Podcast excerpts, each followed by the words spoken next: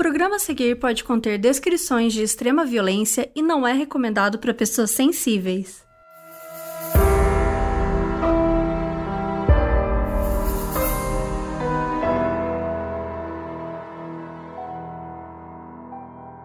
Oi Brasil, aqui é a Carol Moreira. E aqui é a Mabê. E estamos em 2021, gente. É, Sério. Acabou! Uh, acabou aquela merda daquele ano.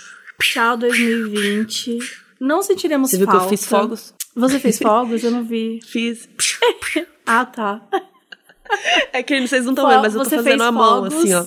Você fez fogos e artifícios. E artifício. Quem entendeu essa, já, já comenta aqui aquelas, né, que acha que tá assim numa live. Mas, gente, é 2021. A gente tá aqui feliz, apenas feliz. Eu tô feliz. Não sei você, Nossa, mas eu tô, muito feliz. Eu tô muito Acho que feliz. a gente pode falar como foi 2020 pra gente, né? Pro Sim. Modus. Fazer uma retrospectiva, porque, afinal de contas, né, hoje a gente comemora um ano de modos. Aê! Literalmente hoje? Literalmente hoje, 1 de janeiro de 2021. Como deu Olha sorte só. de cair numa sexta-feira, Sim. dia 1 de janeiro. Eu fiquei muito feliz porque eu achei conceito. E eu também fiquei feliz porque é o Jack o Estripador, que é atualmente o episódio mais pedido. Porque a gente já fez o Zodíaco. Sim, a galera pede muito esse episódio, então a gente vai dar de presente de um ano pra vocês. a gente faz aniversário, mas quem ganha o presente é, você. você. Ai, sério, um ano do modus operandi. Carol, vamos lá, retrospectiva. Tudo começou. Como tudo começou? A gente já contou isso aqui? Acho que a gente contou, na verdade, naquele episódio que é o primeiro FAQ, que não era só eu, era todo mundo. E ah, tinha que é os Bel bastidores, né? Isso. Acho que a gente contou nesse que, na verdade, a Mabê e eu ficávamos viciadas conversando sobre true crime e afins Sim. e assassinos. E você viu que o fulano foi pego, não sei o quê. Bem E- obcecadas. É, a gente falava só disso no WhatsApp, assim. É inclusive até engraçado que a gente nem era muito amiga, a gente só falava disso. Gente não falava da vida, assim. Ah, como você tá? Não, é tipo, você viu o episódio 7 daquela série? Quando a gente se conheceu, a gente até trocava bastante, né? A gente falava bastante de, de né? Enfim, a gente era amiga.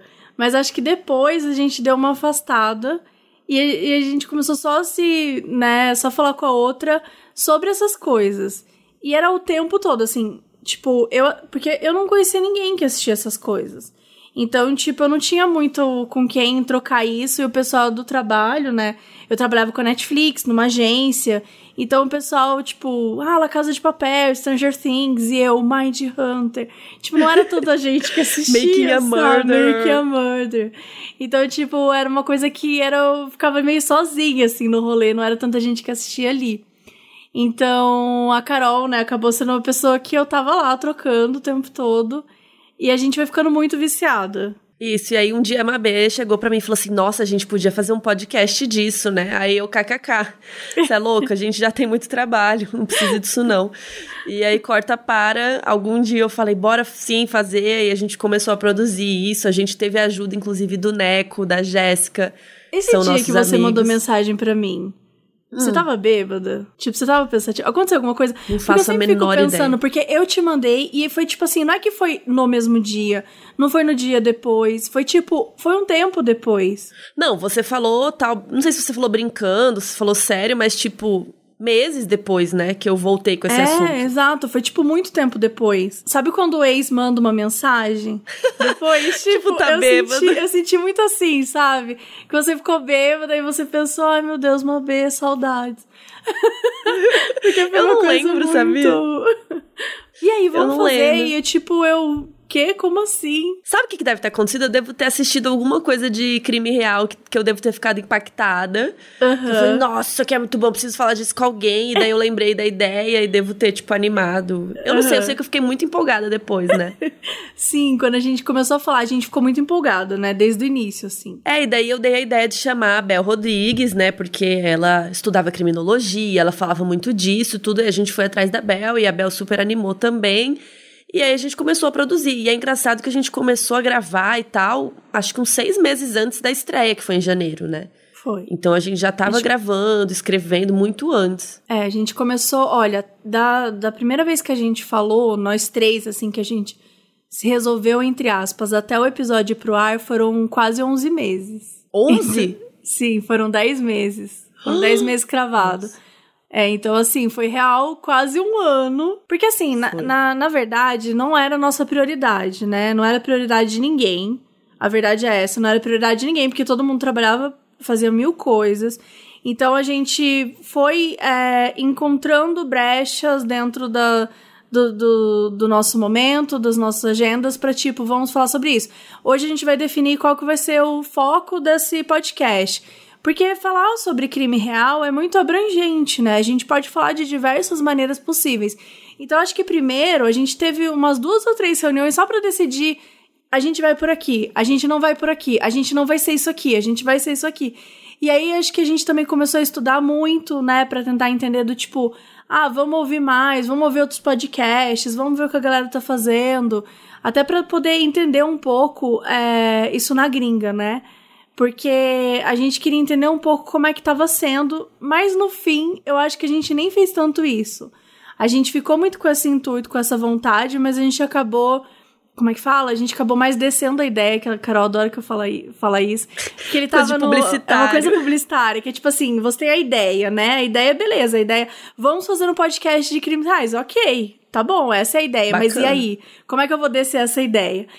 E, e tanto era difícil conseguir conciliar e fazer com que rolasse tudo, que a gente chegou à conclusão de que a única maneira que rolaria ter um podcast era se a gente fizesse por temporada. Já naquela época eu quase desisti, porque tava assim demorando tanto que eu falava assim: "Ai, não vai acontecer". É que a Mabê, gente, vocês não sabem, mas a Mabê é muito frita. Eu não sei se posso dizer ansiosa. Sim. Sim. Um pouco ansiosa e um muito pouco, frita. Não. É que aqui em São Paulo, não sei, eu tenho esse termo, que não sei se foi eu que inventei, se todo mundo fala, mas eu falo que é frita, é aquela pessoa ligada no 220, 330, 330. 440. Tipo assim, ligada. É. Tá, tá, tá, tá, tá. Então a Mabê, assim, se ela tem uma ideia, amanhã ela já fez, já entregou e já tá pronto, entendeu? Ela larga tudo aqui é pra publicidade, amor, e é 24 é. horas. É tudo é. em caps lock pra ontem, né? Então, Ramabê é muito assim. Então, acho que esse processo deve ter sido muito dolorido para você, porque realmente foi, foi. aos poucos. Foi, Mas foi era dolorido. isso, a gente não tava com prioridade, a gente tinha muita coisa. E essa ideia das temporadas foi uma ideia que eu dei, porque eu falei assim, cara, a gente consegue escrever com calma, fazer, grava, edita, e aí a gente só vai postando. E aí dá uma pausa, e aí nessa pausa a gente começa a produzir de novo, faz uma segunda temporada. Porque Sim. assim a gente não ficava com essa obrigação de escrever e gravar, nanana, e editar toda semana, porque aí era uma loucura. E a gente não sabia se ia dar certo, enfim. Acabou é. que deu e estamos E lembrando aqui. que era antes da pandemia, então assim, é, Sim, eu ia antes. gravar com a Carol, só que o, o, grande problema que a gente tinha na Clebo, não era um problema, mas assim, o lance era que a Bel tava em outro estado, né? E pra gente conseguir gravar é, eu e a Carol e a Bel, a gente também precisou estudar, né? Porque era essa questão também que eu acho que dificultava também.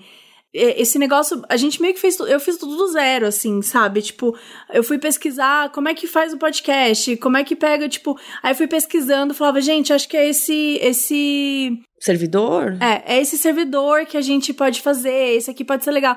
Então, assim, a gente tem que fazer tudo do zero. A gente poderia ter pedido ajuda? Poderia. E pedimos até em alguns pontos. Não, é. E eu sabia eu... algumas coisas por causa do Rodor Cavalo, que era o podcast que eu fazia com a Miriam. Tipo, até Exato. a gente usa o Podbean, que é o mesmo que usa no Rodor. Então a gente tinha algumas ideias, assim, mas sim, a gente começou tudo, teve que fazer a arte, que ficou linda, que foi o Banjo que fez. Sim. E aí também foi todo um estudo, né? Tipo, a gente foi é. para um lado, foi pro outro. Ai, não gostou, vamos fazer assim, vamos assado. E eu, e na época, um eu tava na agência e o Banjo era o meu dupla. Então eu passava, a gente fazia o os jobs. o saco dele. não, a gente fazia os jobs, na hora que acabava os jobs, ele ainda ficava um pouco mais tarde pra gente desenvolver a identidade. Descer né, do, a identidade. Do, do, modo, é, é, a identidade do modus operandi, que enfim, eu me orgulho muito que ela é linda. É linda. Mas, mas foi isso, enfim, foi essa grande loucura. E era isso que você falou, né? Tipo, a gente não sabia se ia dar certo. Porque tinha uma grande possibilidade da gente mesmo, da, a gente mesmo olhar o produto final e falar, cara, acho que a gente não é tão boa assim, ou então acho que a gente precisa ir por outro caminho, acho que a gente não tá explicando a história direito né? No início a Carol falou: não, acho que a gente não tem que contar a história toda. Acho que a gente tem que ser um pouco mais resumindo tal. A gente, beleza, vamos resumir no meio do caminho a gente, putz, talvez a gente tenha que contar a história mais. Então, assim. É, eu tinha uma, uma visão que eu achava que era legal a gente contar rapidinho e comentar nossas opiniões e tal. E aí, aos poucos, e também percebendo outros podcasts, né? Os gringos, o Crime Junk, que é a minha inspiração, assim, que eu amo demais e tal. É, é, o negócio é a história. As pessoas querem saber a história. Beleza, sua opinião é legal, mas eles querem uhum. saber os detalhes, tudo que aconteceu. Então, aos poucos, a gente foi vendo que era mais legal contar a história com mais detalhes, né? É, porque a gente ficava nessa assim, tá, a pessoa já viu o podcast, já viu o, a série, ela já leu a história, por que, que a gente vai contar de novo?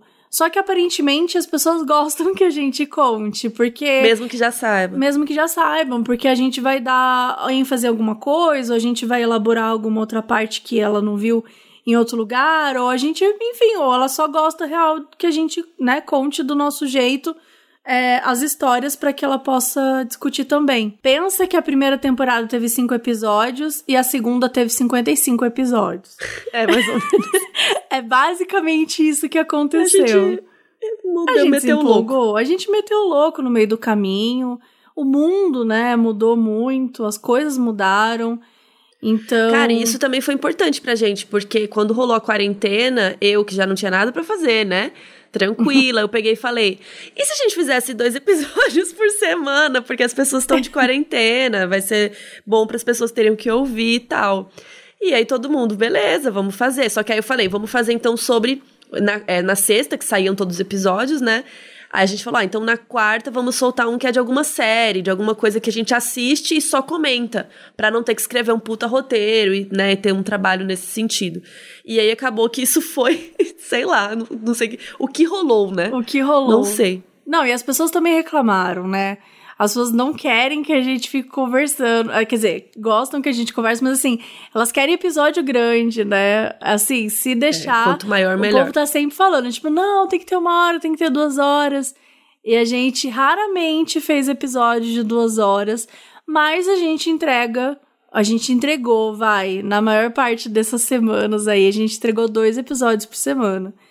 Então, se a gente colocar numa ponta aí, a gente tá entregando aí quase duas horas é, de semanais, assim, por assim dizer. Mas são divididas em dois episódios. Então, ó, esse episódio de hoje é o episódio número 73, contando todos os casos bizarros e os facs e tudo mais. Temos aí 68 episódios na segunda temporada. Gente, foi coisa Apenas. pra caralho. E assim, gente, nesse um ano de modus operandi, a gente ficou muitos meses no primeiro lugar dos podcasts de True Crime no Spotify. Então a gente ficou muito tempo. Um que veio desbancou a gente foi a, o Praia dos Ossos, Praia mas dos a gente Ossos. ficou feliz porque era muito bom, né? A Sim. gente foi ouvir, até falamos, entrevistamos elas e tal. Mas no fim do ano, quando fez a média lá, não sei como que o Spotify calcula esse treco, falou que a gente foi o primeiro podcast de True Crime de 2020. A gente ficou muito, muito feliz. Então, muito obrigada a todo mundo que ouve a gente. Assim, a gente agradece muito. E por muito, muito tempo do ano a gente ficou em oitavo podcast mais ouvido do Brasil no Spotify. Sim, gente, entre todos Brasil, os temas. Do de Brasil qualquer é tema. muita coisa. É, foi muito surreal, assim, o que aconteceu e o apoio que a galera dá, né? Acho que uma coisa que a gente percebeu é que. Porque a gente ficava nessa, se a gente fizer dois episódios, a galera vai ouvir, e o que a gente descobriu é que sim, vocês vão ouvir. vocês querem. Isso, nossa, mudou assim tudo pra gente. Então, acho que mais do que tudo isso, assim, os números, a gente chegou em 5 milhões de plays em 2020. 5 milhões. 5 milhões, assim, não dá, a gente não sabe nem escrever esse número, entendeu? É muito número. É muita gente ouvindo o Modus Operandi, então muito obrigada, de verdade, muito obrigada pela, pelo apoio, pelo carinho, por interagir com a gente, por entrar nas teorias, por né, perguntar as coisas, por se interessar. São pessoas que estão sempre se interessando nos casos que a gente está falando, interessando de verdade, por mandar os casos bizarros, por mandar as perguntas pro FAQ da Carol. A gente teve aí tantas coisas icônicas, né? O Dr. Lauro, gente, o que foi o Dr. Lauro, Dr. né? O grande, o grande mestre aí do, do, do podcast. A gente também teve muitos convidados icônicos em 2020. E com certeza a gente só vai aumentar, só vai crescer em 2021. Até porque, gente, a gente vai ter o quê? Um programa dentro do canal do YouTube da Netflix. Ai, gente, gente, eu tô morta com isso. Sério. Sério. Gente, sério, surreal. Ainda não estreou o programa, a gente já anunciou, a gente fez uma live no nosso YouTube. Inclusive, gente, segue a gente nas redes sociais, a gente sempre avisa as coisas lá. É moduspod, POD no Twitter e no Instagram. A gente sempre avisa qual é o próximo episódio. A gente avisa é, quando tem live, quando tem coisas. Então fiquem de olho lá. Inclusive, uma das novidades que teve em 2020 aí no meio disso foi que a gente passou a dar dicas de séries e filmes de true crime lá no Instagram. Toda sexta, que é o Modus Dicas. Então também vale a pena por isso pegar umas dicas aí pro fim de semana. Mas por que, eu tava falando disso? Ah, para seguir nosso YouTube também, é Modus Operandi lá no YouTube. É, que a gente já fez uma live contando, né? Que agora a gente vai ter um programa no YouTube Ai, da Netflix. Sério? E a gente tá muito feliz. A Mabê estreou como apresentadora de vídeo agora, gente. né? Que foi. Que a Mabê sempre falava que ela não queria ser famosa, não queria apresentar. Não, eu, eu, a Carol adora jogar no meu canal. Assim: Mabê, você falava que você não queria aparecer. e eu falava pra ela assim: Carol, eu nunca vou aparecer. Acho que não tem nada a ver comigo. Não faz não sentido nenhum. Famosa. Não quero ser famosa. E aí ela, do corta nada, para. corta para. Ela, então, você sabe que a gente vai aparecer no, no YouTube da Netflix. Mas to, todo esse processo é, assim, é muito legal. A gente falou um pouco no, no vídeo do YouTube lá então podem lá assistir também, mas acho que é válido falar que isso é muito fruto de tudo isso que a gente acabou de comentar, de tudo isso que tá rolando e também do todo amor que a gente tá colocando nisso, né? Porque a gente criou esse projeto é, para trabalhar com a Netflix, que é um projeto de falar sobre essas séries, só que de outra forma, né? Porque se você já tem as séries, você já tem os documentários na Netflix, como que a gente pode ajudar? Como que a gente pode contribuir, né, para para esse assunto de outra forma. Então a gente criou esse, esse programa que é o Além do Crime, ou seja, a gente tem, tem a, a série, vai ter o documentário e depois o que, que a gente pode falar sobre as coisas. Então vamos trazer algumas atualizações, vamos trazer algumas teorias, vamos discutir, vamos falar sobre as coisas. E, claro, lá no, no canal do YouTube da Netflix, que acho que vai ser uma oportunidade muito legal. E como a Carol sempre diz aqui, gente, é muito importante que isso vale pra série da Netflix e vale também pro, pro, pro, pro YouTube lá. Pro nosso programa. Pro é. nosso programa. A gente precisa renovar, gente. A gente, precisa, a gente precisa, ter uma segunda temporada. Assistam, compartilhem, comentem, pelo amor Sim. de Deus, que a gente não pode ser cancelada pela Netflix. Sim, gente, vão lá, interajam. Enfim, a gente vai estrear em janeiro, então ainda não estreou quando vocês estiverem ouvindo, mas fiquem aí apostos, porque quando a gente estrear, a gente também conta com o apoio de vocês para divulgar, para mostrar para os amigos, para conversar e para apoiar a gente mais um projeto que não é o único projeto que vai rolar esse ano, mas que é o que a gente pode estar tá falando agora. É, não, vai ter muita coisa em 2021, sério, vocês não perdem por esperar. Tá demais e a gente tá muito animada. Mas vamos falar do Jack Stripador? Nossa, pois é, não, eu até esqueci. Eu até esqueci que a gente tinha um episódio para falar.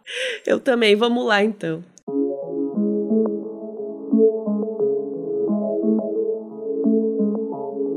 Então vamos lá, no episódio de hoje a gente vai contar a história dos assassinatos que aterrorizaram o distrito de Whitechapel, em Londres, em 1888. Sim, a gente está falando do serial killer mais famoso do mundo, talvez, e que nunca foi encontrado. Esse assassino foi chamado por vários nomes pela imprensa inglesa na época, como o assassino de Whitechapel e o avental de couro. Mas provavelmente você conhece ele como Jack, o Estripador.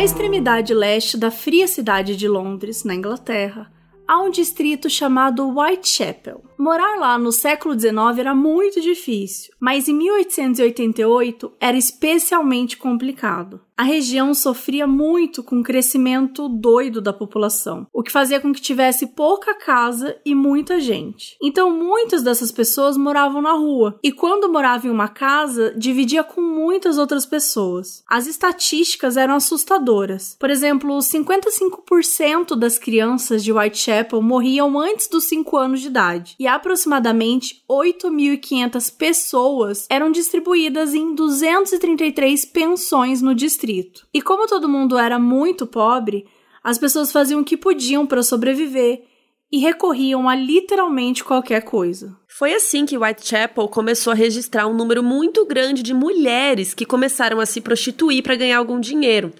A polícia estimava que pelo menos 1.200 mulheres trabalhavam com isso lá no distrito, que tinha mais de 60 bordéis. Essas mulheres arriscaram muito para ter o que comer, para conseguir pagar os aluguéis, para se sustentar ali naquela parte da cidade.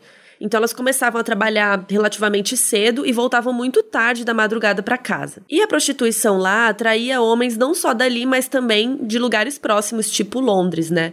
E é óbvio que não era a situação ideal, mas por muito tempo isso foi o que manteve a economia e as pessoas lá do jeito que dava. Mas em abril de 1888, tudo mudou em Whitechapel.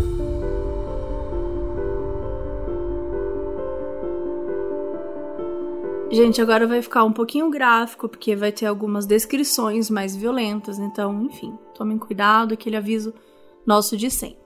Na madrugada do dia 31 de agosto de 1888, mais especificamente às 3h40 da manhã, o cocheiro Charles Cross encontrou um corpo de mulher em frente a um portão. Cocheiros eram pessoas que conduziam, né? Porque a gente fala que cocheiro fica como assim? O que é cocheiro? mas são pessoas que conduziam aquele tipo de veículo puxado por um cavalo.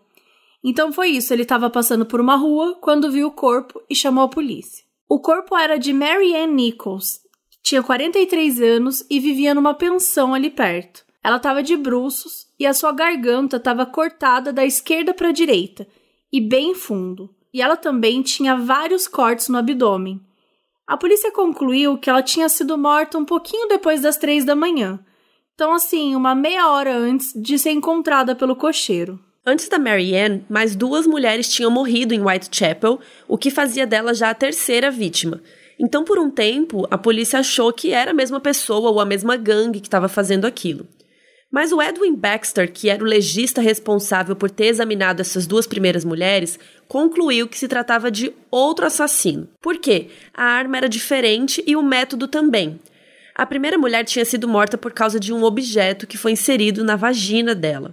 E a segunda tinha morrido por cortes, mas de um jeito mais sem padrão, assim. Pouco tempo depois que o relatório do Baxter, o legista, foi concluído, uma quarta mulher foi encontrada. No dia 8 de setembro, às 6 da manhã, o corpo de Anne Chapman, de 47 anos, foi encontrado. E se a Mary Ann estava ruim, as coisas só escalaram a partir dali.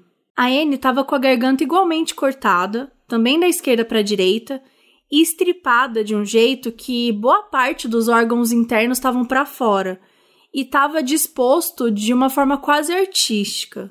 E foi com a Anne que a primeira teoria surgiu, a de que o responsável pelos assassinatos talvez tivesse algum conhecimento médico, porque quando foi examinada, o legista percebeu que uma parte do útero dela tinha sido removido, e o corte foi feito de uma forma super específica. Então, por isso, talvez só um médico conseguiria fazer. É, e muita gente ficou nessa teoria um tempão, até a própria polícia achou que poderia ser um médico e tal, mas vamos lembrar que estamos falando de 1888, não 1988, o ano que Carol Moreira nasceu. 100 anos antes de Carol nascer. Não tinha exatamente uma cartilha de procedimentos, né? Não tinha sei lá, métodos da polícia guardar o corpo das coisas. Era meio assim, né? Era meio confuso. Então eles achavam o corpo, tiravam uma foto do jeito que estava e levavam embora para o médico legista. E não tem como saber se a Anne estava sem o útero já quando foi encontrada ou se foi depois lá no necrotério que alguém, sei lá, roubou, né, para vender os órgãos para estudantes, né? Porque tem muito isso.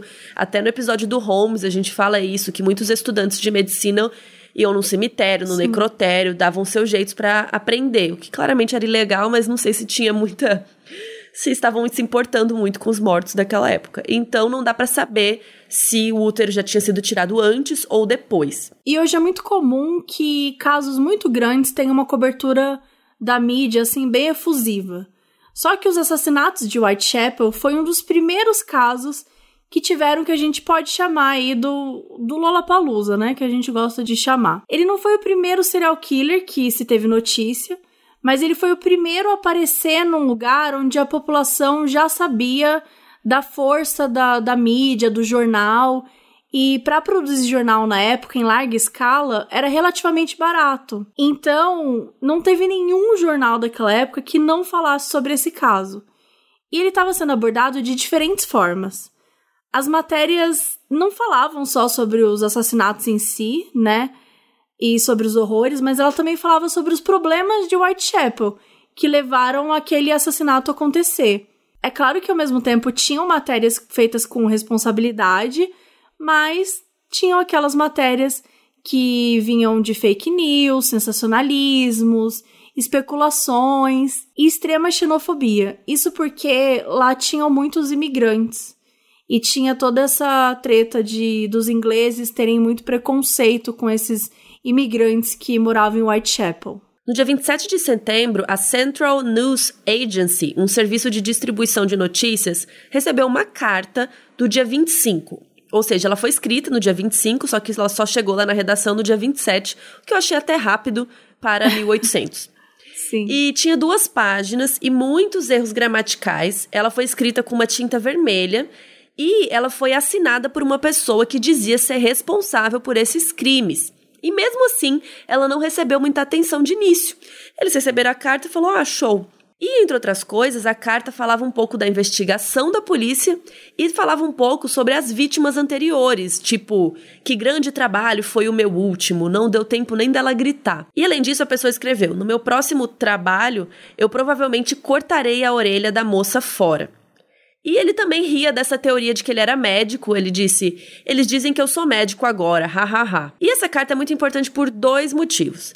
Primeiro, porque ela é a primeira evidência física ligada ao caso, mesmo que não seja confirmado que foi o próprio assassino, né? É a primeira coisa mais real, assim, que eles tinham para analisar. E segundo, porque ele assinou essa carta com o nome Jack, o Estripador. E ele ainda diz assim: ah, eu espero que vocês não se importem que eu me autonomeei aqui, galera. E eu acho que é até importante a gente comentar que a gente já falou de BTK aqui, né? Já teve episódio do BTK.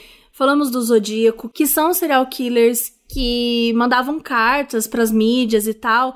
E a gente tava falando aqui de um caso que não, não chegou a ser provado, né, que era ele de fato, mas a gente tá falando aqui de uma coisa de 1800. Então, assim, talvez o Jack Stripador tenha sido um dos primeiros, se não o primeiro, a criar um pouco isso, né? Essa conversa com, com jornalistas, essa coisa de ficar brincando com polícia, com, com jornalista. Então é interessante. E até a maneira como ele fala sobre os, tipo, os meus trabalhos, né? Que é algo que a gente viu, assim, muito tempo depois, é, se referirem às vezes a obras, a trabalhos, né, dessa forma. Então é interessante olhar um dessas coisas que estavam acontecendo ali em 1800.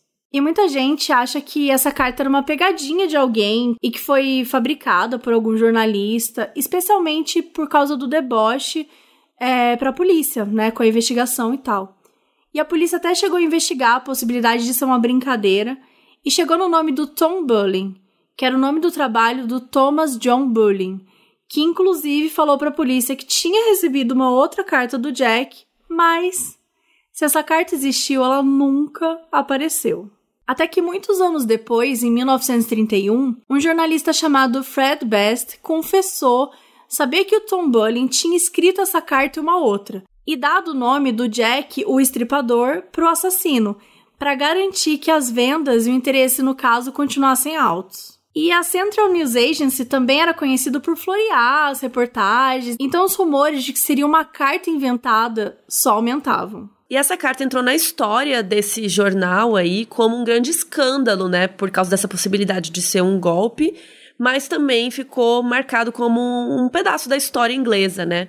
E aí vocês já sabem, né, que o nome pegou, Jack o Estripador, e depois disso passou a ser comum que a mídia desse esses apelidos, assim, para esses criminosos mais famosos. E aí, verdade ou não, a carta ficou conhecida como Querido Chefe, porque em inglês ela começa com as palavras Dear Boss, que é querido chefe, e ela ficou com a polícia até mais ou menos 1891, quando ainda estava rolando a investigação, e depois disso ela ficou sumida por anos. As pessoas na época acharam que algum policial tinha pego a carta como lembrança, assim, já que o caso não estava sendo resolvido mesmo. E aí, em 1987, quase 100 anos depois. E um ano depois que eu nasci. a, e um ano antes de eu nascer, a carta foi devolvida anonimamente para a polícia. E a Scotland Yard, que é a polícia metropolitana de Londres, anexou a carta de novo aos documentos que sobraram no The National Archives. No dia 30 de setembro, três dias depois da carta, à uma da manhã, o corpo de Elizabeth Stride, de 44 anos, foi encontrado por Louis Jim Schutz, um cara que estava andando pela rua. Ela estava segurando um pacotinho de um doce quando foi encontrada, ou seja, ela nem teve tempo de se defender. E fazia pouquíssimo tempo que ela tinha morrido. Ao contrário da Marianne e da Anne, a Elizabeth estava só entre aspas, né, com a garganta cortada da esquerda para a direita bem fundo. Para a polícia, isso foi meio que uma prova de que o assassino era o mesmo. O fato dela estar tá morta há pouco tempo deixava ainda mais provável que esse assassino tivesse saído correndo com medo de ser pego, porque o Louis, o cara que achou o corpo, podia estar tá perto demais dele e ele saiu sem terminar o que ele queria fazer. O assassinato da Elizabeth levanta algumas controvérsias, porque algumas pessoas acham que o Jack não foi o mesmo responsável, porque talvez a lâmina fosse diferente. E assim, vocês vão perceber que esse caso é cheio de talvez, né? Mas no mesmo dia, no dia 30, só 45 minutos depois de acharem a Elizabeth, outro corpo foi encontrado.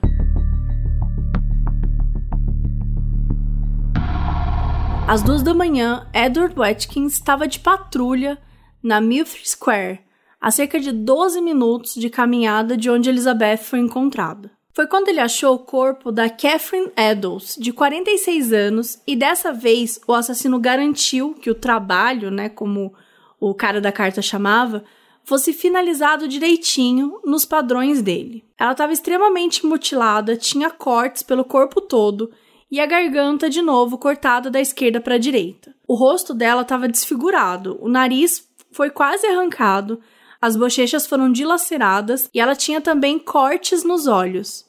Os intestinos estavam para fora e foram dispostos ao redor do corpo, igual da Anne. E o rim direito dela e a maior parte do útero foram removidos. Isso podia ser um indicativo de que, de fato, o Jack tinha levado o útero daquela outra vítima, a Anne. O que levou a polícia até voltar um pouco nessa teoria aí de um médico e tal, ou pelo menos de alguma pessoa que tivesse algum conhecimento médico. O legista responsável pelo corpo da Catherine disse que as mutilações devem ter levado pelo menos cinco minutos para serem feitas. O assassinato dela fez com que a polícia desse mais credibilidade para a carta que tinha chegado lá na mídia um tempo antes, porque um pedaço da orelha dela estava faltando, uma coisa que o assassino disse que ia fazer.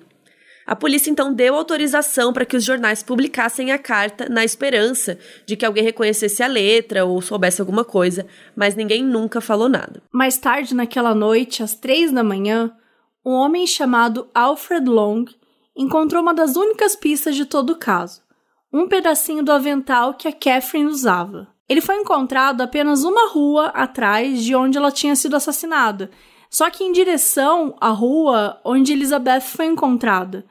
Ou seja, era como se ele tivesse voltando para onde ele assassinou, né, Elizabeth, mesmo a polícia estando lá. Além do pedacinho de avental, tinha uma mensagem escrita em giz branco. Abre aspas. Os judeus são os homens que não serão culpados por nada. Fecha aspas. E a polícia mandou que a mensagem fosse apagada antes mesmo de fotografar, para não estimular mais ataques antissemitas ou contra os judeus, né? Porque isso era super comum naquela época, especialmente em Whitechapel, porque muitos judeus mudaram para lá.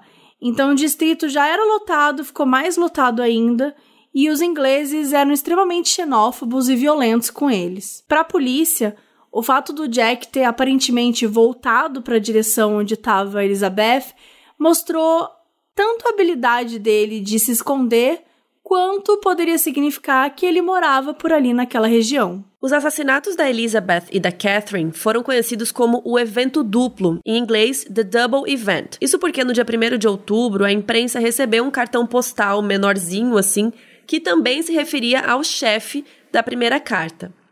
A pessoa falava de si mesmo não só assinando como Jack o Estripador, mas também se chamava de Saucy Jack, que seria tipo o Jack danadinho, o Jack, o Jack safadinho, assim. E essa carta menor também comentava sobre o evento duplo que tinha sido dos assassinatos da Elizabeth e da Catherine. E provavelmente ela tinha sido escrito na própria madrugada do dia 30 de setembro, quando aconteceram os crimes, porque ela dizia, abre aspas, vocês vão ouvir de novo sobre os trabalhos do Saucy Jack amanhã. Dessa vez vai ser um evento duplo. A primeira se debateu um pouco, mas não consegui terminar. Não deu tempo de arrancar a orelha. Fecha aspas. No dia 16 de outubro, George Lusk, o chefe de comitê da vigilância de Whitechapel, recebeu uma carta assinada do inferno, que é como a carta ficou conhecida, From Hell Letter. Essa carta estava dentro de uma caixinha que também tinha um rim, que a polícia achou que era o do Catherine Eddowes, que era a quarta vítima, mas isso nunca foi provado. E naquela época não tinha, né, o famoso teste de DNA. A única coisa que a carta dizia é que ele tinha comido uma parte do rim antes de mandar o resto pro Lusk.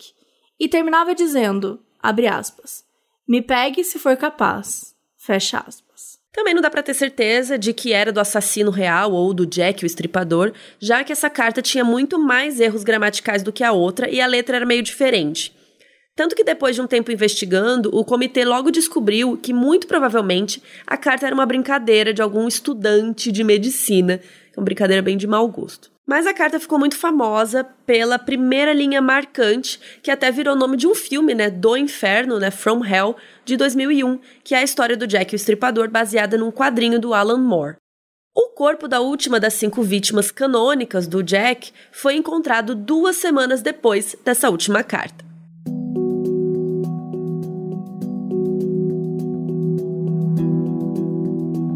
Mary Kelly tinha 25 anos e morava sozinha num quarto de uma pensão. No dia 9 de novembro, umas 10h45 da manhã, o proprietário, John McCarthy, mandou seu empregado Thomas Boyer até o quarto dela para recolher o dinheiro do aluguel.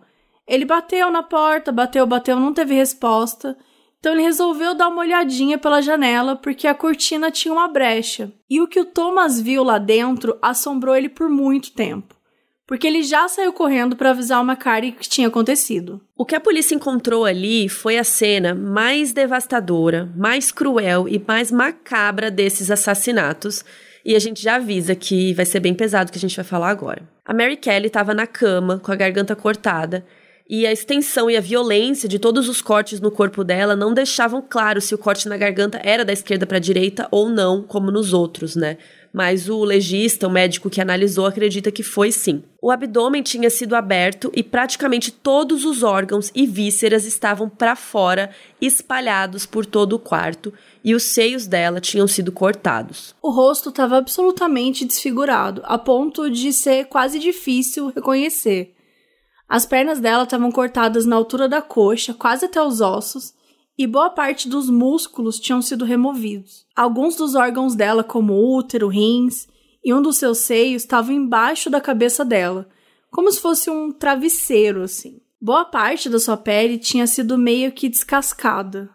O único órgão dela que não foi encontrado no quarto, e nem nela, né, em lugar nenhum, foi o coração. A polícia acreditou naquela época que a Mary Kelly estava no estado que ela estava porque o assassino teve mais privacidade, entre aspas, porque ele estava dentro desse quarto, ele não estava no meio da rua, né?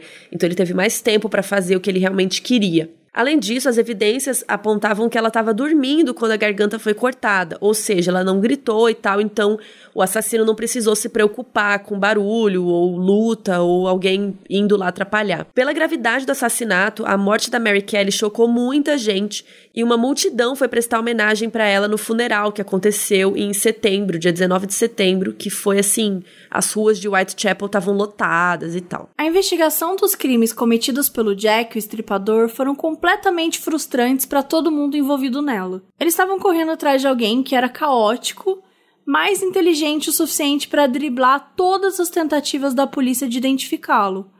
Uma das grandes manobras da polícia aconteceu no dia 13 de outubro, quando uma quantidade imensa de policiais bateram de porta em porta em Whitechapel, investigando absolutamente todo mundo e colhendo qualquer tipo de material físico que pudesse servir como prova de alguma coisa. E eles estavam super trabalhando no escuro, né? Bem naquela base do que será que vem aí, porque não tinham certeza de nada, não tinham certeza se aquilo ia trazer algum resultado.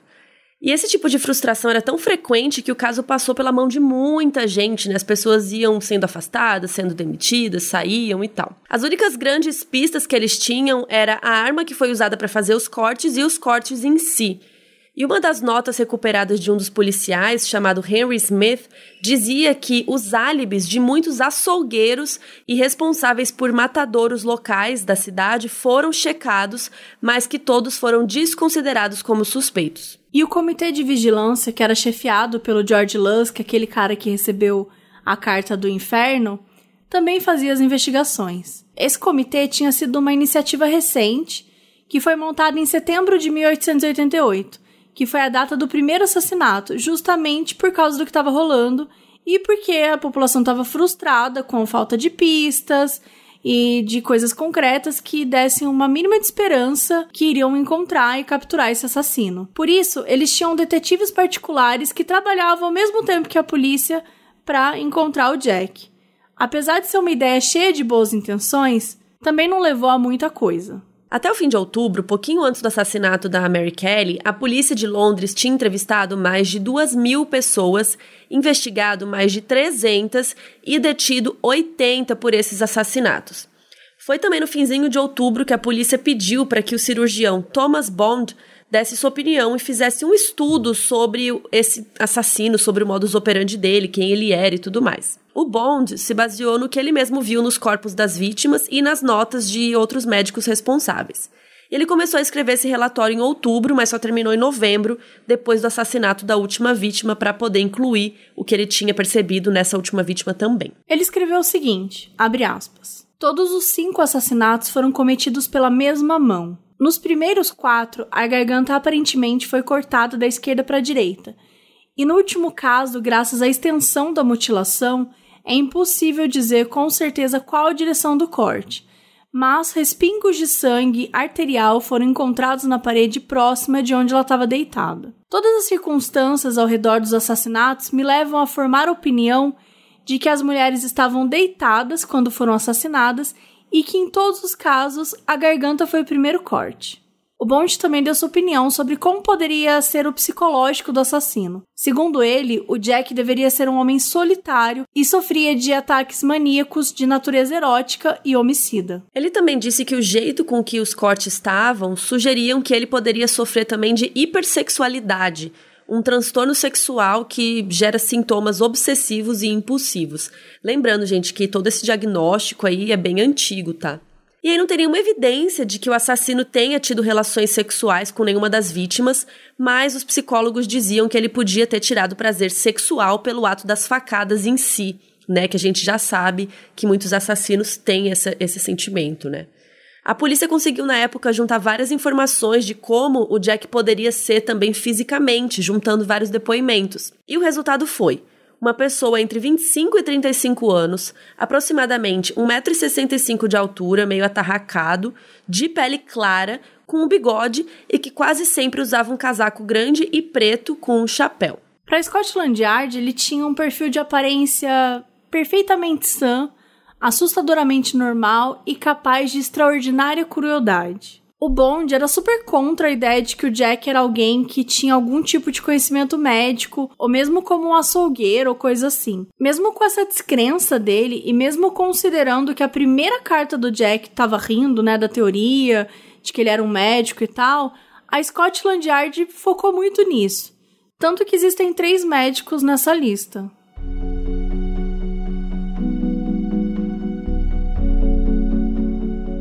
Primeiro suspeito de todos era a ideia da polícia local de Whitechapel e foi o que deu o primeiro nome desse caso que ficou conhecido. John Peaser era um sapateiro que trabalhava lá na cidade e ele foi ligado aos primeiros assassinatos que aconteceram porque chegou a ser acusado de esfaquear e cometer outros assédios menores, entre aspas, tá? Contra prostitutas, e ele era conhecido como o Avental de Couro. E é daí que veio esse outro nome, porque na época os jornais vazaram essa informação, que a polícia estava cogitando que esse fosse o assassino, e esse nome também saiu muito na mídia na época. Depois dos assassinatos da Marianne e da Anne, esse cara chegou a ser preso e questionado, mas não tinha nenhuma evidência contra ele, ele tinha álibi nas duas noites e acabou que não deu em nada.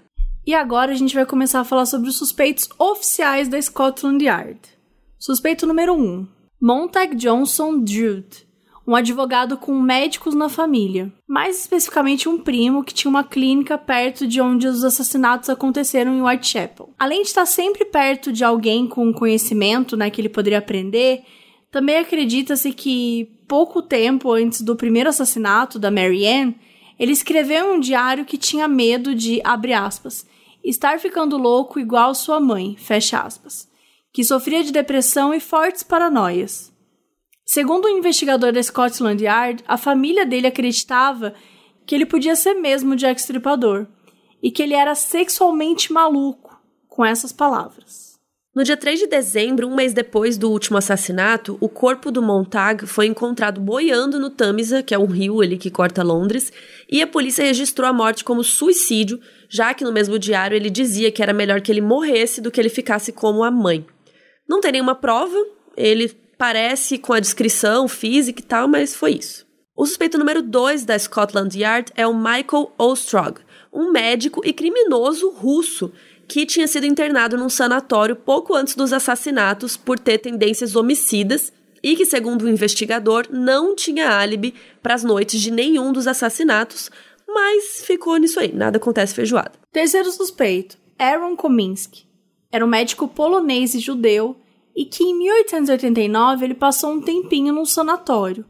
Inclusive, ele nunca saiu de sanatórios até morrer em 1919, então ele ia se transferindo de um para o outro. Ele era conhecido por ser extremamente misógino, ou seja, odiava mulheres, especialmente prostitutas, que eram os maiores alvos do Jack o Estripador. Além disso, a aparência dele combinava com a descrição que a polícia tinha juntado – 1,65 de altura, bigode, pele branca, enfim. E ele foi visto por uma testemunha nas ruas próximas àquele duplo homicídio, o da Elizabeth e da Catherine. Lembra que a gente falou que o assassino meio que voltou de uma cena para outra? Então, nesse meio tempo, ele foi visto. Ele é o suspeito mais conhecido, já que em 2014, um livro chamado Naming Jack the Ripper que em tradução livre seria dando nome ao Jack o Estripador. O autor, o Russell Edwards, ele fala que um cachecol comprado em um leilão tinha DNA que provava que o Kominsky era o assassino. Aparentemente, o cachecol foi vendido como tendo sido encontrado no corpo da Catherine Eddowes, que foi a quarta vítima. O cachecol tinha um pouco de sangue, que foi comparado com uma descendente da Catherine, e também tinha sêmen, que também foi comparado com os parentes do Kominsky. E tudo isso com a ajuda de um microbiologista e muito tempo de pesquisa e dinheiro e tal. E aí parece que o caso estava resolvidíssimo, né? Mas se tivesse tido uma resposta mesmo para esse caso, você já saberia. Então, assim, não rolou. Para confirmar o parentesco com a descendente da Catherine, o microbiologista encontrou uma mutação nas duas amostras de sangue. Era algo que ligava as amostras e era quase certa, assim, porque era uma mutação super rara. Só que ele errou na hora de nomear a mutação e, na verdade, era uma mutação encontrada em basicamente 99% das pessoas que têm descendência europeia, ou seja, qualquer pessoa que estava lá. E a própria identificação do sêmen do cachecol com esse possível parente aí do Kominsky também foi fraca, enfim, não deu em nada. E a partir de agora, a gente já vai entrar num misto de suspeitos reais e algumas teorias aí que foram surgindo ao longo desses anos. O suspeito número 4. O primeiro deles não é um nome, é uma ideia. E essa ideia é que Jack, o estripador, na verdade era uma mulher. Uma teoria que então a chama de Jill a estripadora. A teoria da Jill explica porque ela nunca foi pega, mesmo naquele dia que voltou para o primeiro homicídio da noite, porque a polícia estava procurando um homem e não uma mulher. E nessa teoria, a Jill também é uma parteira, o que explicaria o conhecimento anatômico necessário para fazer os cortes. E não seria estranho para ela se a polícia encontrasse e visse, sei lá, sangue nas roupas ou coisa do tipo. Era só ela dizer, ah, estava num parto, enfim. Apesar de tudo isso fazer algum sentido sozinho, não faz sentido com as testemunhas que ajudaram a polícia a traçar o retrato. E também a gente sabe hoje em dia, né, depois de tantos estudos, que o perfil de serial killer, na grande maioria das vezes, é um homem branco. O suspeito número 5 é o príncipe Albert Victor Christian Edward, ou a gente pode chamar essa parte aqui de a teoria da conspiração real. Apesar de ser uma teoria meio absurda e não tem absolutamente nenhuma prova, enfim, é uma teoria bem popular. O príncipe Edward era neto da rainha Vitória, segundo na sucessão do trono, e ele foi visto naquelas áreas de Whitechapel com uma certa frequência e sempre com uma prostituta diferente. Ele acabou até contraindo sífilis, né, que é uma infecção bacteriana que é transmitida sexualmente na maioria das vezes. Um dos estágios finais da doença é o dano em nervos cerebrais. E aí essa teoria acredita que foi isso que aconteceu com o príncipe e ele ficou meio louco, entre aspas, por causa dessa doença. Hoje em dia a gente sabe que sífilis tem cura, mas em 1888 não tinha, e ela só foi descoberta 22 anos depois desses assassinatos, em 1910. E essa teoria ainda é considerada como uma conspiração porque supostamente o príncipe teria tido um filho com uma das prostitutas, fazendo com que a rainha Vitória ordenasse que todo mundo que soubesse dessa criança fosse assassinado. Por causa da insanidade, entre aspas, causada pela sífilis, o príncipe Edward teria assassinado ele mesmo as pessoas, e a sua identidade foi escondida esse tempo todo por ele ser da família real. Lembrando, né, que é mais uma grande especulação. E vamos para o suspeito de número 6, Walter Sickert, um pintor inglês. Ele morava numa pensão e a proprietária do quarto onde ele estava disse para ele que suspeitava que o antigo dono do quarto era o Jack o Estripador. E ele então fez uma pintura super sombria e conceitual do quarto e chamou de O Quarto do Jack o Estripador. E por muito tempo essa foi a única ligação do Walter com o Jack. Só que em 1970 começou a surgir algumas teorias de que ele era o próprio Jack, ou então algum cúmplice dele. Uma das pessoas que super sustenta essa teoria é uma escritora americana, Patricia Cornwell. A Patricia dedicou muito tempo e dinheiro dela nessa teoria de que o Walter era o Jack, e até escreveu um livro chamado Retrato de um Assassino, Jack o Estripador, Caso Encerrado, publicado no Brasil pela Companhia das Letras. Em 2001, ela gastou 2 milhões de libras em pinturas, cartas e até numa mesa que o Walter tinha usado. Tem dinheiro para gastar, né? Patrícia. Amada, tem muito. Amada. Usa e aí a Patrícia, ah, e aí a Patrícia alegava que o pintor era obcecado demais com o caso e realmente ele era. Então ela pegou todos esses pertences dele e ficou procurando pistas que provassem que ele era o Jack o Estripador. E segundo ela, uma das pinturas parecia muito com o jeito como o corpo da Mary Kelly, a última vítima, tinha sido encontrado. Algumas pessoas naquela época também diziam que ele gostava de se vestir como descreviam que o Jack Estripador se vestia, né, com o chapéu, o bigode, o casaco e tal, e ficar dando rolê. Desculpa, mas assim, é literalmente qualquer londrino. Um chapéu, um é. casacão. É frio pra cacete, cara. Na época, o Walter disse que ele estava na França quando aconteceram os assassinatos, mas isso nunca foi provado, nem que sim, nem que não. E a maior das evidências que ela teve foi analisando o papel da carta que o suposto Jack enviou para a mídia. E segundo especialistas que compararam algumas cartas do Walter e as cartas que foram atribuídas ao Jack, o estripador, elas foram escritas em um tipo de papel muito específico, com um tipo especial de marca d'água. As chances do Jack e do Walter terem comprado esse papel tão raro eram pequenas. Isso não prova muita coisa, já que as cartas nunca foram confirmadas serem do Jack mesmo, mas pode significar que a polícia estava certa ao achar que as cartas eram uma pegadinha e essa pegadinha pode ter sido do Walter. E também não prova, porque no fim tinham poucas fábricas de papel na época, então vários documentos podiam ter a mesma marca d'água específica. Ou seja, ela gastou 2 milhões de reais, e se eu gastasse 2 milhões de reais, eu ia catar cada coisinha. 2 milhões de libras, né? Vamos combinar. 2 milhões de libras é literalmente é bem, um vale bilhão de reais hoje em dia. então, assim, ela pegou o dinheiro, torrou e ela quis achar. Eu também. Se eu tivesse gastado todo esse dinheiro, eu também ia ficar procurando agulha em palheiro. Suspeito número 7 é o Joseph Barnett, um peixeiro que morava com a Mary Kelly, a última e mais famosa vítima.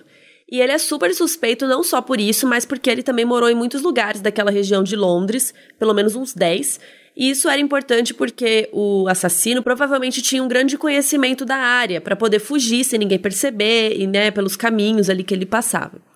E segundo pessoas próximas, o Barnett era apaixonado pela Mary Kelly e em uma matéria num jornal de Londres, no dia 10 de novembro, o dia seguinte ao assassinato, ele falou da Mary Kelly como se fosse esposa dele, mas na verdade eles só dividiam a casa. Ele não gostava que ela fosse prostituta e nem que ela bebesse. E na cabeça dele, ele trabalhava para poder sustentar ele e ela, para que ela não precisasse mais ir para a rua. Então algumas teorias falam que o Bernett ele seria suspeito porque ele teria matado as primeiras vítimas para deixar a Mary assustada e ela não sair na rua, mas que funcionou por pouco tempo.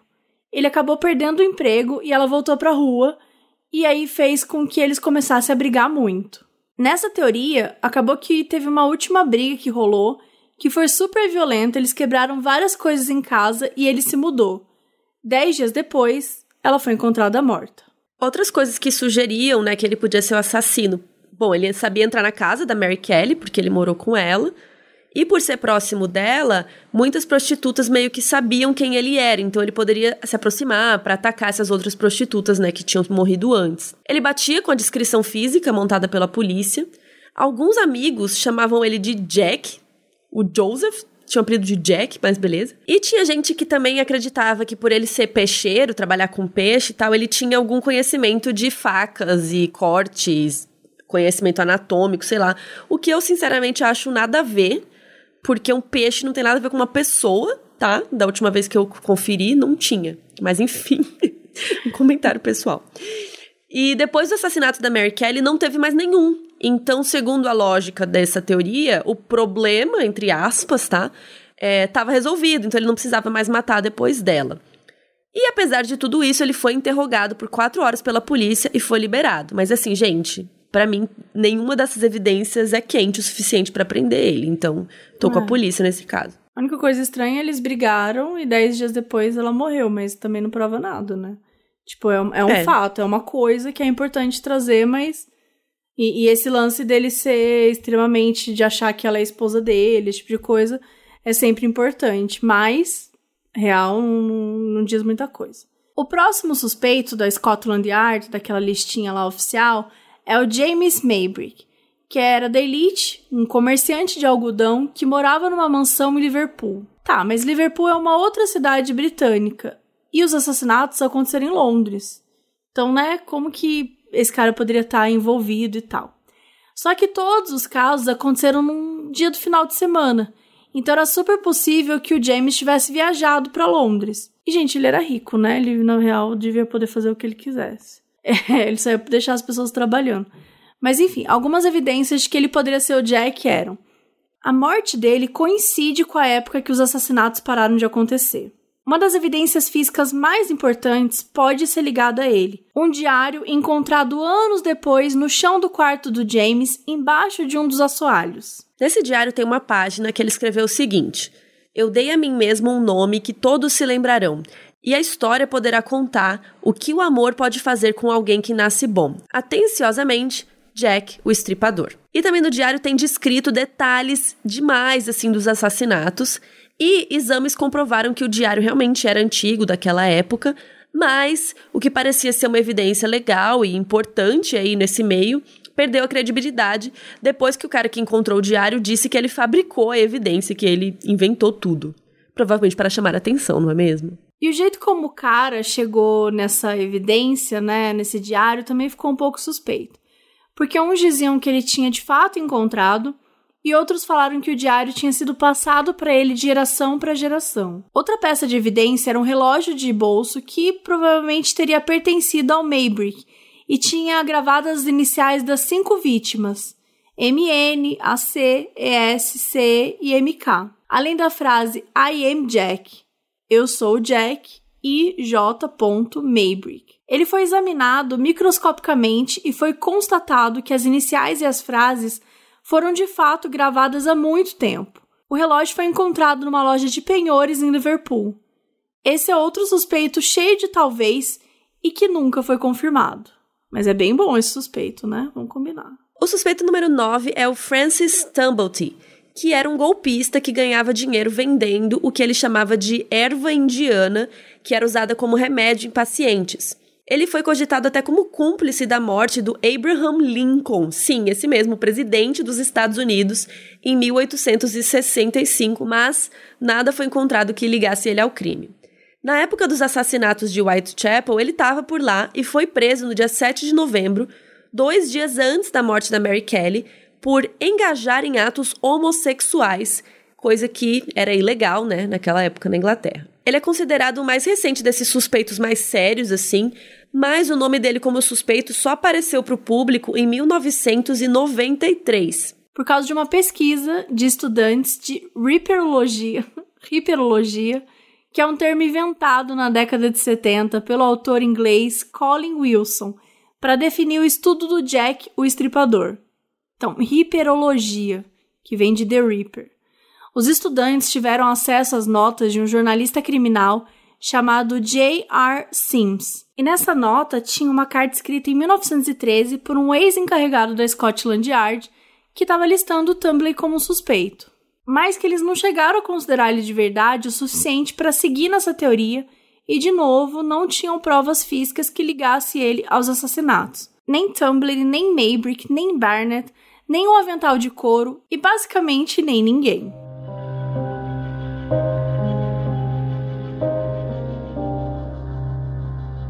Mesmo depois de observar o caso por vários ângulos, tem quem duvide de que o Jack o Estripador realmente foi responsável pelas cinco vítimas, essas mais famosas. Alguns pesquisadores do caso acreditam que a Mary Ann Nichols, a Annie Chapman e a Catherine Eddowes foram mortas pela mesma pessoa provavelmente o Jack, mas que há evidências para achar que a Elizabeth, aquela que foi meio que interrompida, e a Mary Kelly, a última, podem ter sido mortas por outra pessoa. E ainda acham que quem matou a Mary Kelly, a última vítima, pode ter sido a mesma pessoa que matou a Martha Tabram, uma das primeiras vítimas daquelas duas que não tinham sido ligadas ao caso do Jack. Essa Martha, ela foi morta com 39 facadas. E a identidade do Jack nunca foi descoberta e provavelmente nunca será, né? A gente viu aí como era difícil naquela época ter alguma evidência, alguma prova física, alguma coisa, né? Não tinha DNA, não tinha nada, era muito difícil. E ainda a quantidade muito grande de suspeitos mais dificulta, né, do que efetivamente ajuda. Porque chega uma hora que você começa a misturar um com o outro, não sabe mais para onde olhar, o que, que é confiável, o que, que é teoria conspiratória. E segundo, pela falta de evidências forenses que sobraram, né, evidências físicas mesmo, de onde se pode extrair DNA. Por exemplo, as análises feitas nas cartas foram inconclusivas e são consideradas contaminadas demais por causa do jeito como eles lidavam com as provas naquela época. Por último, a grande maioria dos arquivos e desses documentos sobre esse caso foram ou perdidos ou destruídos durante a Blitz, que foi uma série de bombardeios dos alemães contra a Inglaterra na Segunda Guerra Mundial, entre setembro de 40 e maio de 41. Muitas cidades na Inglaterra foram atingidas, mas Londres sofreu com bombas por 57 noites seguidas. Então, assim, além das 43 mil pessoas que foram vítimas, vários prédios foram destruídos, obviamente, e com eles muitos arquivos sobre o Jack o Estripador. Mas isso ainda não desanima os mais entusiasmados e interessados por essa história, né? Já que muitos pesquisadores profissionais e amadores dedicam boa parte das suas vidas a estudar esse caso e tentar desvendar esses mistérios e saber essas respostas, né? Inclusive, essa hiperologia, né, esse Reaperology, ainda existe e segue forte. Existem muitos fóruns na internet dedicados a reunir essa galera de todos os lugares do mundo para compartilhar teorias e discutir. De abril de 1888 até fevereiro de 1891, o distrito viveu dias de terror que pareciam não ter fim. Cerca de 11 mulheres foram assassinadas no que ficou conhecido na história inglesa como os assassinatos de Whitechapel e todas as mulheres eram prostitutas. Foram crimes assustadores, desde estupro seguido de morte até um torso de mulher encontrado numa construção, que também é um caso que nunca teve solução. Nenhum desses 11 assassinatos foi solucionado. Embora todos sejam atribuídos a uma só pessoa, por muita gente que conta essa história, só as cinco vítimas que contamos aqui são as oficiais do Jack, o Estripador. Além de, obviamente, aterrorizar os moradores de Whitechapel, esses assassinatos que aconteceram, tanto os do Jack ou os que não foram atribuídos a ele, eles levantaram muitas questões sobre a região, porque a imprensa começou a falar muito sobre a situação da cidade, porque de um jeito ou de outro, não era só sensacionalismo e cobertura do caso, né, mas era uma cobrança, né, porque estava muito ruim a situação. Algumas charges da época até desenharam o fantasma do assassino como um monstro que representava o descaso e a negligência do governo com relação a tudo que estava acontecendo ali e faziam deboche dessas tentativas da polícia que não davam em nada. O público se sentiu até inspirado por esse apoio dos jornais às questões sociais ali da época e também começou a falar mais sobre, né, sobre falta de saneamento básico, superpopulação, violência, e o povo começou a pedir mais por melhoras, né? E deu resultado o governo realmente mexeu para ajeitar a região de Whitechapel, e aos poucos ela foi se tornando um pouco melhor. Esse é um dos maiores legados e um dos maiores aprendizados dessa história toda. A discussão sobre o quanto as áreas mais pobres eram negligenciadas naquela época e ainda hoje, e o que acontece nesses lugares de repente importa, abre aspas, menos. Porque quem vive lá é pobre e menos favorecido pelo sistema. Em estudos nos anos 60, o Jack o Estripador, que àquela altura já era um grande bicho-papão, né? Ninguém conseguia pegar esse cara e tal. Nos anos 60, ele foi considerado um símbolo do quanto o privilégio da aristocracia era prejudicial e fatal, né, literalmente, para a população. Principalmente porque as testemunhas descreviam ele daquele jeito lá, de chapéu, casaco, bigode, parecia realmente um aristocrata. Além de ser objeto de estudos sociológicos da época, a história do Jack também marcou muito a cultura pop e até hoje as pessoas falam, escrevem, pesquisam, ainda se fala muito sobre essa história. E não é difícil achar livros que falam da história, como a série do Rastro de Sangue, ou filmes como Do Inferno, que a gente já citou, um do Hitchcock chamado O Inquilino, e um que é o Névoas do Terror, que faz um crossover do Jack Estripador com Sherlock Holmes.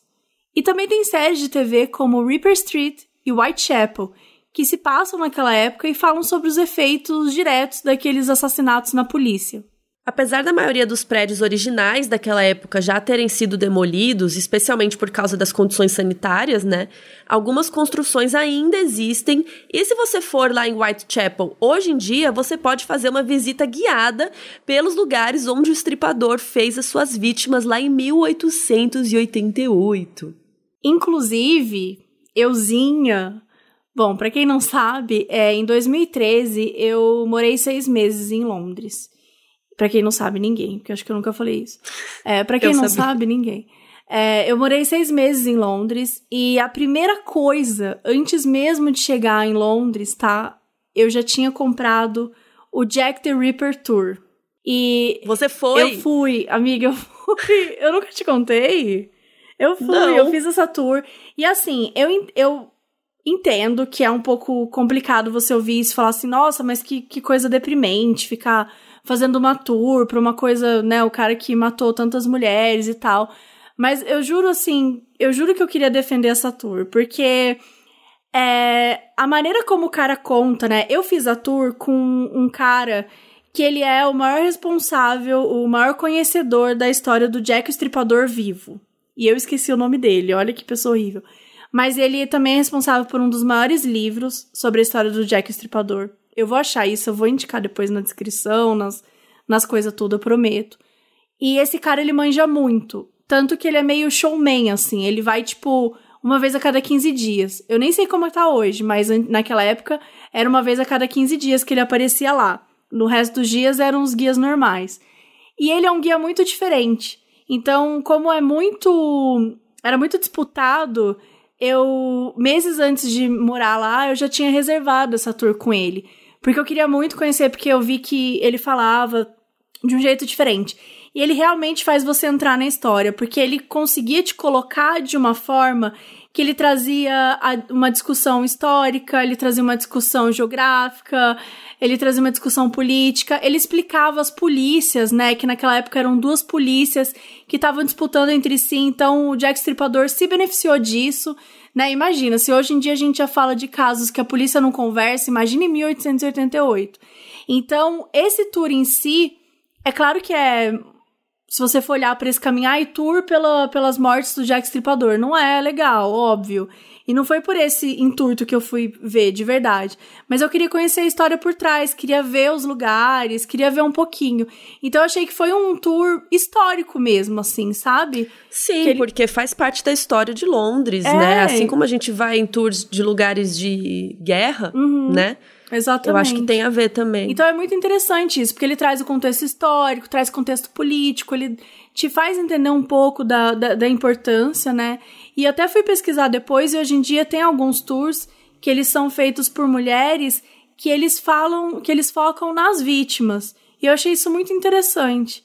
Que é um tour que tenta trazer essa história mais pro lado das vítimas, contando um pouco sobre a vida delas e, e enfim, honrando né, a memória delas, que infelizmente o que aconteceu com elas foi muito triste, degradante.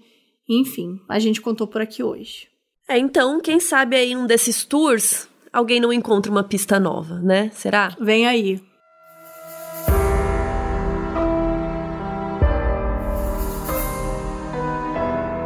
Esse episódio foi pedido por absolutamente todo mundo, todos os operanders, e foi escrito por Dude Saldanha e apresentado por Mabê Bonafé e Carol Moreira.